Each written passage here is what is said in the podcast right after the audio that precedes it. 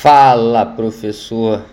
Bom dia, boa tarde, boa noite. Não sei o horário que você está escutando esse podcast, mas fico bastante satisfeito em tê-lo aqui.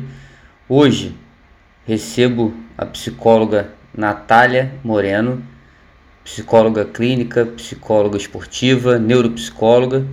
É, vamos bater um papo aqui muito legal e espero que vocês gostem.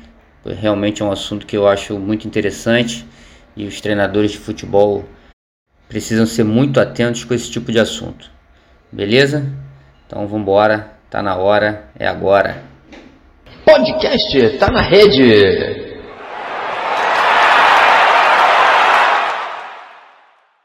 Bom, Natália, primeiro te agradecer pela disponibilidade de falar comigo.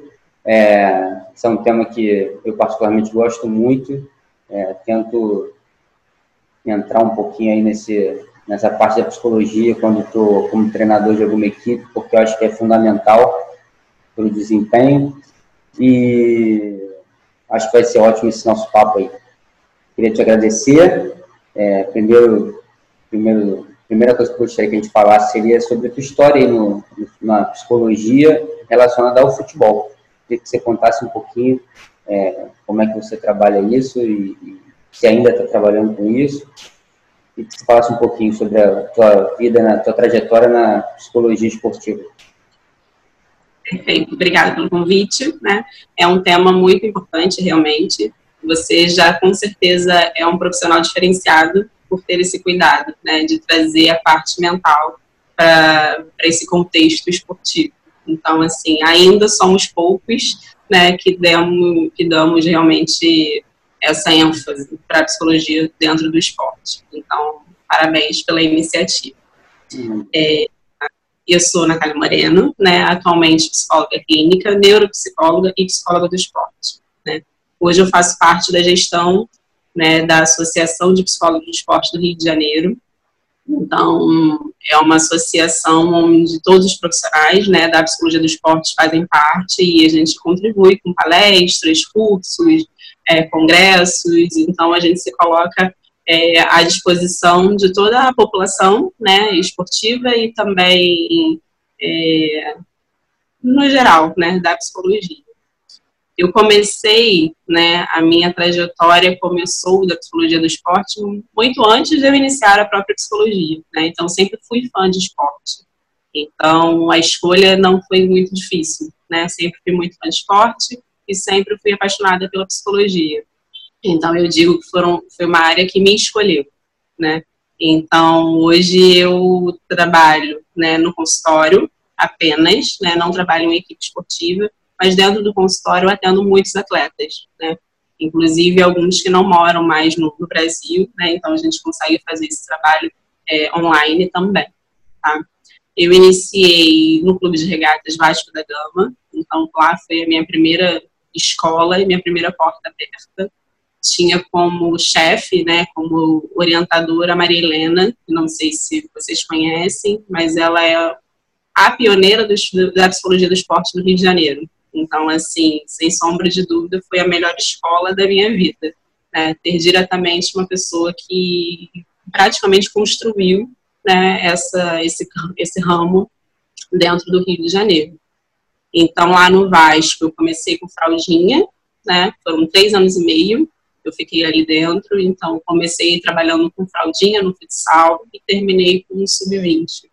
Então consegui fazer toda a escadinha, né, degrau por degrau.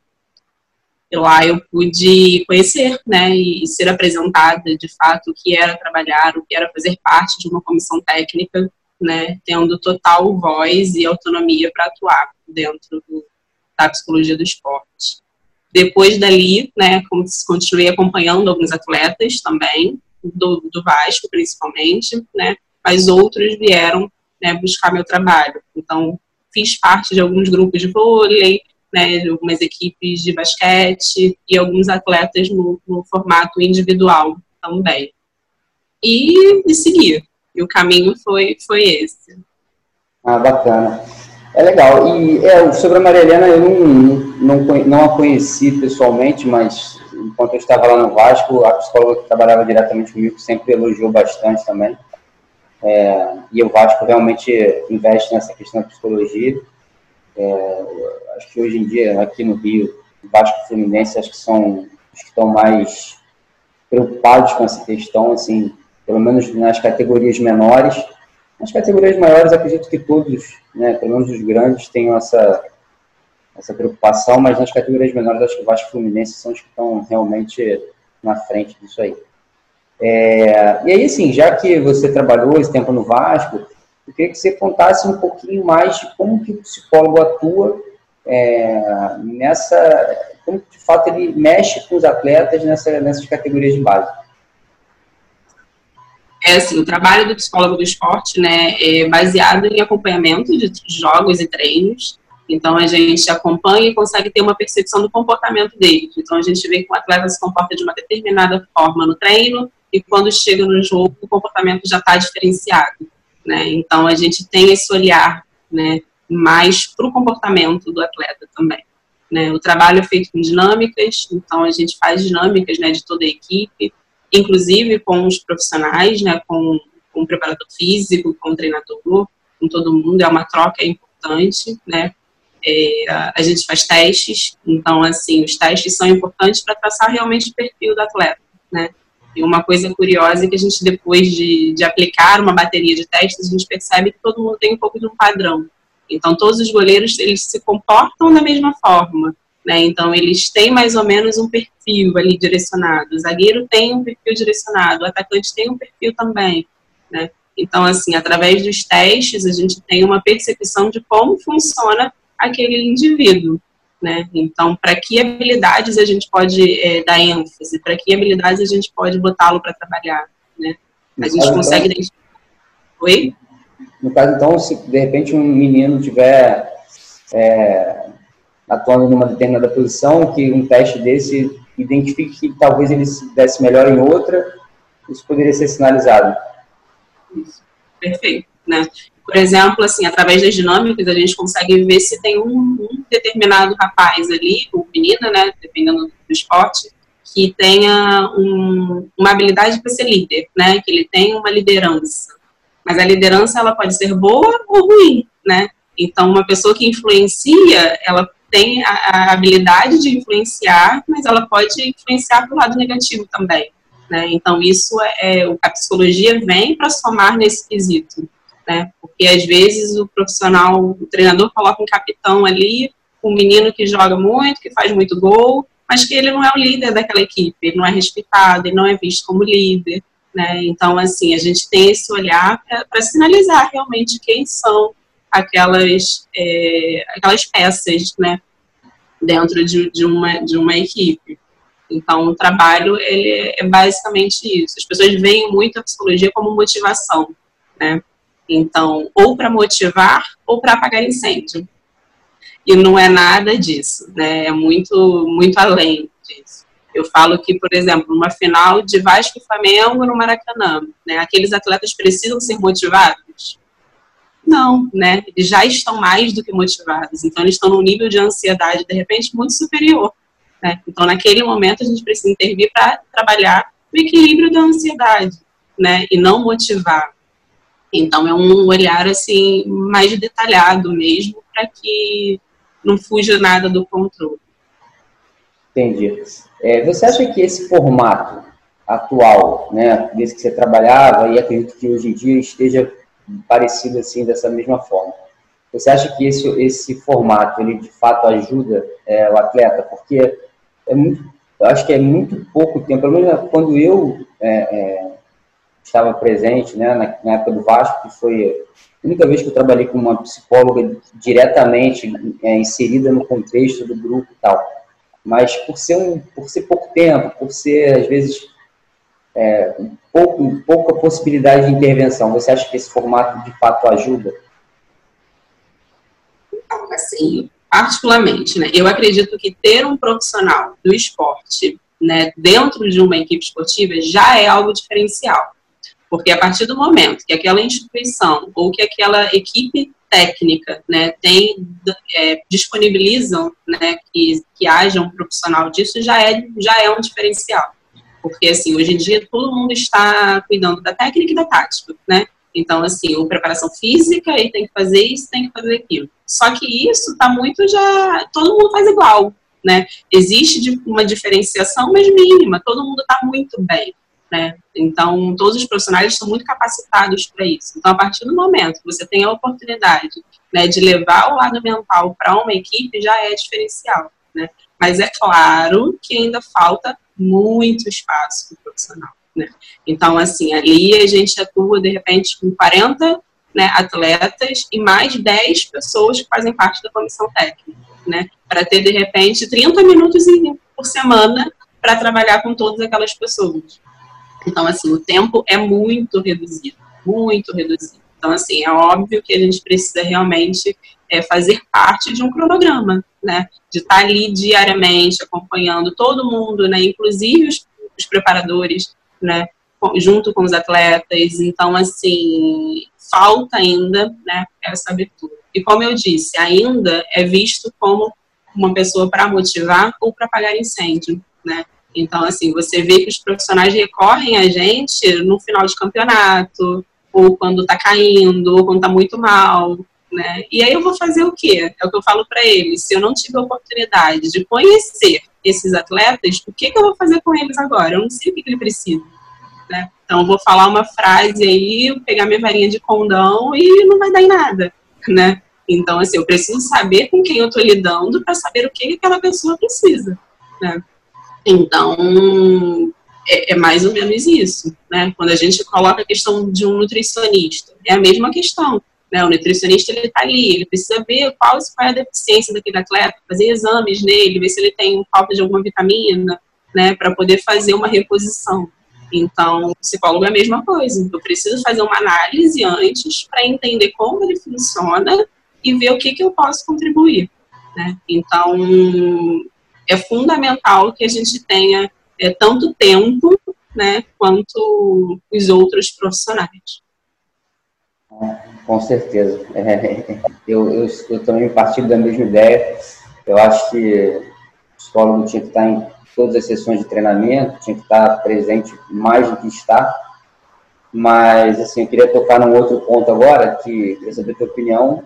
É, eu, particularmente, acho que sim, mas eu queria saber de você o que você acha em relação à atuação dos psicólogos nessas categorias de base junto aos pais é, eu acho que assim, tem muita criança que tem um potencial para ir mais longe do que vai e às vezes não vai pela questão do pai, porque o pai às vezes está mais preocupado do que a própria criança no, no futuro, no sucesso. Às vezes é aquela questão financeira que pode mudar a vida da família e isso acho que influencia muito na questão do pai. Outros nem tanto, outros são só por ego mesmo, por querer achar que o filho é melhor ou não, mas muitos pais influenciam negativamente na carreira dos filhos enquanto crianças adolescentes ali nas categorias de base.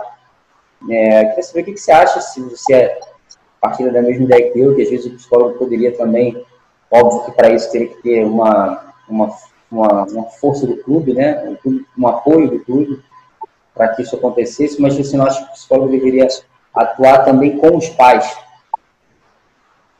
é, com certeza, né? Muito por isso que você falou. Alguns dos atletas estão ali, né? Principalmente os que fazem parte de um time, de um clube grande, né? Por influência dos pais, né? Então, teu pai queria ser jogador de futebol, porque aquela criança tem um talento, então ela se torna a esperança daquela família? Então, é a única coisa que ele sabe fazer. Então, a gente vai, vai trabalhar nisso, porque ele pode ser a solução dos nossos problemas. Então, acaba que traz uma carga muito grande para a própria criança. Né? Entendendo que enquanto a criança está na base, ela é um ser em formação. Então, muitos daqueles que estão jogando, eles tão, só estão brincando. Né? Eles não têm essa responsabilidade, eles não têm esses sonhos, eles querem ser o Neymar da vida? Querem, mas assim, por quê? Ah, porque o Neymar é legal, porque o Neymar joga muito. Né? Mas eles não têm uma percepção de que o Neymar ganha tanto, que o Neymar tem uma casa Y, né? Então, assim, os menores não têm, né? Depois que eles vão crescendo, eles começam a, a ter esse tipo de interesse. Mas, no geral, não. Né? Então, assim, o trabalho com os pais é, é, é fundamental, né? Mas a gente entende que tem muitos pais que não estão presentes também. Então, assim, né, tem muitas crianças de alguns clubes que estão aqui sozinhos, né, que os pais ficaram em outro lugar. Então, é uma cobrança que, que acontece, mas é uma, uma cobrança mais distancia, distante, né. Então, assim, tem os dois lados, né, de, de ter esse olhar para a criança, né, indivíduo que está sozinho, que não tem um pai presente, e tem o outro lado dessa criança que tem os responsáveis super presentes, né, querendo comandar e algumas vezes até querendo é, é, tirar a voz do próprio treinador, né, que a gente vê muito isso.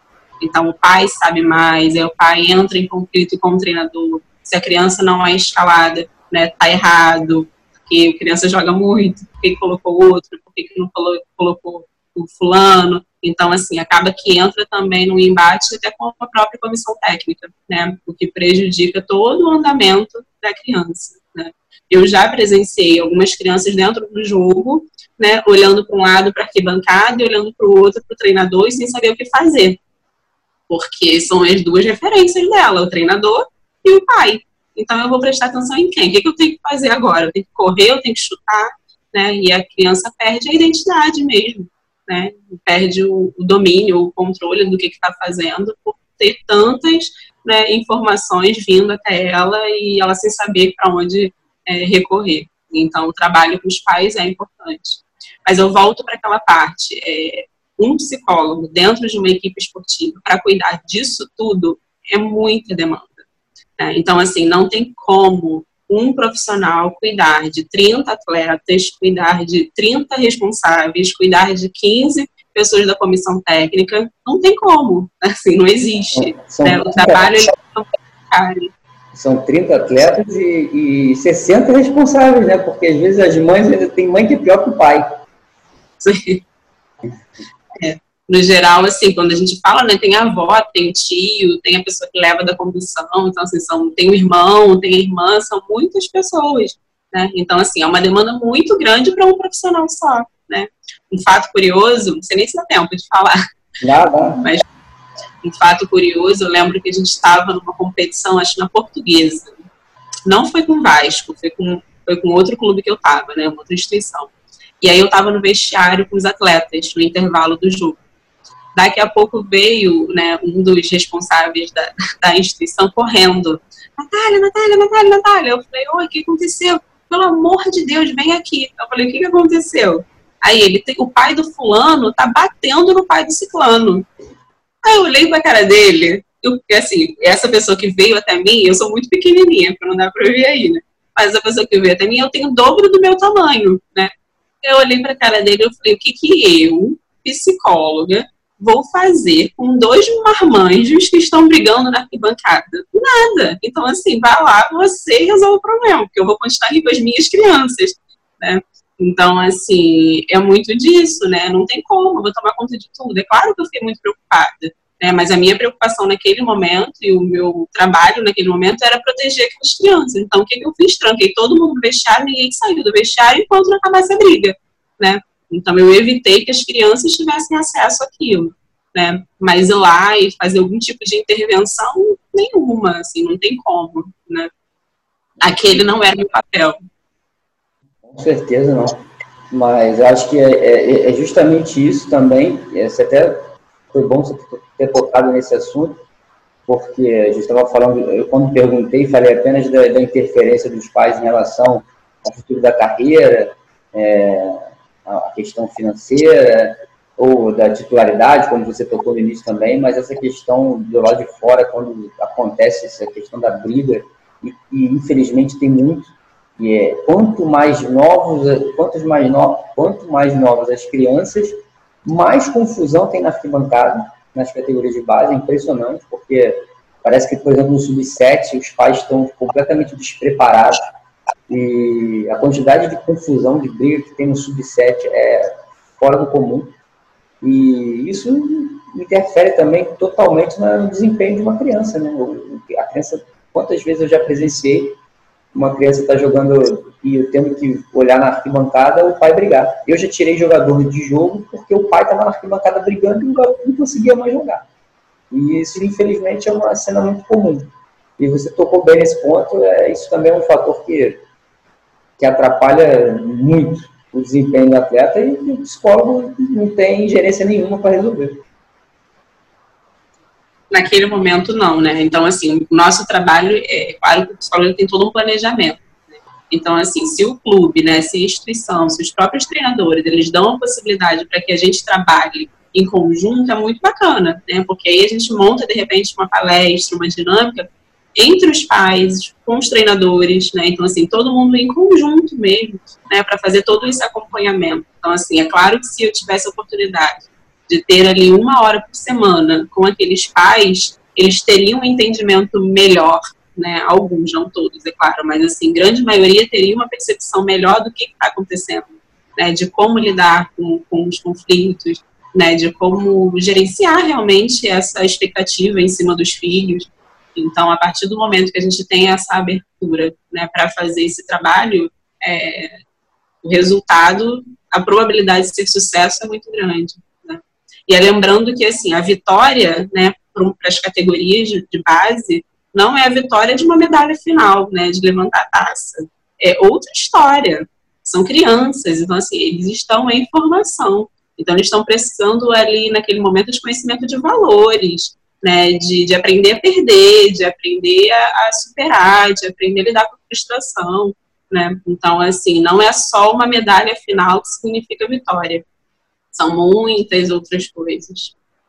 Com certeza. Eu, inclusive, além de aprender a perder, é, tem muita gente que precisa, inclusive, aprender a ganhar, porque às vezes ganhando a própria criança se transforma em algo que não é agradável, né, perante ali o próprio grupo.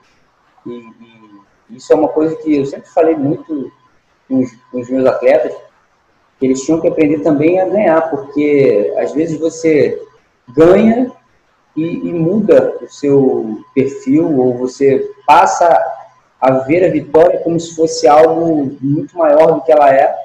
E como você falou, na base principal não é, não é esse o objetivo é, o principal é formar atletas, né? Os clubes têm um investimento na base, não é para ser campeão do sub-7, do sub-9, é para formar os atletas para o profissional. É, e muitas das vezes uma, uma equipe com, de sub-9, de sub-11, pode não ter sido campeã, mas lá na frente vai gerar muito, muito mais frutos positivos do que outros que de repente foram campeões e, e outros que foram campeões e não tiveram, de repente, um trabalho de formação tão bom. E como você falou, a formação não é só é, técnica e tática, e tem uma preparação mental. Eu, particularmente, acho que, essa, que a preparação mental nessas idades menores, inclusive, é mais importante, porque a carreira do jogador de futebol é, é cheia de problemas, é cheia de, de percurso, é um percurso muito longo, se você não tiver essa questão mental muito bem preparada, não, acaba que não, não chega. É, eu queria, na verdade, agora para a gente de repente é, encerrar esse, esse bate-papo, eu queria que você me desse uma opinião sobre uma estratégia diferente que pudesse ser utilizada na, nas categorias de base do que são utilizadas hoje, ou algo que de repente você acredite possa ser feito é, é, o que deva continuar sendo feito para que essa questão da psicologia tenha sucesso no esporte de base? É, acredito que é exatamente isso, é ter espaço para o profissional trabalhar, né? Então, fazer com que o craque do jogo também tenha acesso ao psicólogo? Porque o que eu mais vejo hoje, infelizmente, é, é essa questão. Então, assim, ah, ele está no banco, ele tem tempo de conversar com o psicólogo né? Mas esse aqui, que é o craque, que é o que vai fazer gol, não tem como. Como ele vai parar de treinar, né? De deixar de treinar para falar com o psicólogo? Vai perder tempo. Então, assim, eu acho que o que falta, a grande estratégia é, né, é que a, a, instituição mesmo, os treinadores tenham é, essa confiança no nosso trabalho, né? E entender que não é só técnica que vai ganhar jogo, né? Entender que é todo um conjunto, a gente precisa trabalhar em conjunto. Então, assim, a gente precisa ter voz, né? A gente precisa estar presente, fazer parte realmente de uma comissão, né? Porque se isso não acontece, o nosso trabalho fica muito precário. E aí acaba que, de fato, não tem o resultado que eles gostariam de ter, né? Então, assim, ah, para que, que a gente vai investir até financeiramente é, num profissional do, do, de psicólogo do esporte, né, se a gente não está vendo tanto resultado? Então, assim, deixa, arrisca, faz direito, né? Para você ter resultado, a gente tem que fazer direito. Então, se o, se o rapaz ele treina seis vezes por semana, né? Por que, que ele só vai ter acesso uma vez por semana ao psicólogo, né? Na equipe dele? Não, não faz sentido nenhum. Então, assim, vamos trabalhar de igual para igual, né? É claro que no, no esporte a gente precisa do físico, né, de uma, uma proporção muito maior, mas o, mas o lado mental não fica atrás. Então, assim, o treinamento mental, ele precisa estar fazendo parte realmente integrado a todo o cronograma de um campeonato, a todo o cronograma de um jogo, né? Deixar a gente trabalhar desde o início, então não só quando dá um problema, não só quando acontecer uma solução que a gente precisa reverter. Então, assim, o trabalho do profissional, ele é, é ciência, né? O psicólogo, ele é ciência, a profissão de psicologia é uma ciência. Então, assim, a gente tem, de fato, ferramentas para ajudar, para contribuir né, aquele ser humano que naquele momento está como atleta. Então, assim, a gente tem recurso para isso, né? Então, a melhor estratégia possível é deixar o psicólogo do esporte ter voz, né? Assumir realmente essa, esse espaço dentro de uma equipe esportiva. Ah, maravilha. Poxa, fiquei, fiquei muito feliz com a tua participação. É, como eu te falei, é um tema que eu gosto bastante de, de abordar, de, de, trabalhar nas minhas equipes. É, te agradeço bastante, te agradeço muito mesmo. E semana que vem a gente vai estar junto novamente lá na, nas palestras. É, mas por hoje fico bastante agradecido pela tua participação aqui no podcast. Obrigada. Mais uma vez, obrigada mesmo pelo convite. E conta comigo falar sobre a psicologia do esporte é uma das coisas que eu mais amo fazer e acho que realmente a gente precisa trazer isso para esses profissionais da área. Tá bom? Tá ótimo. Falou, Natália. Obrigado. Nada. Valeu. Obrigado. Tchau. Tchau.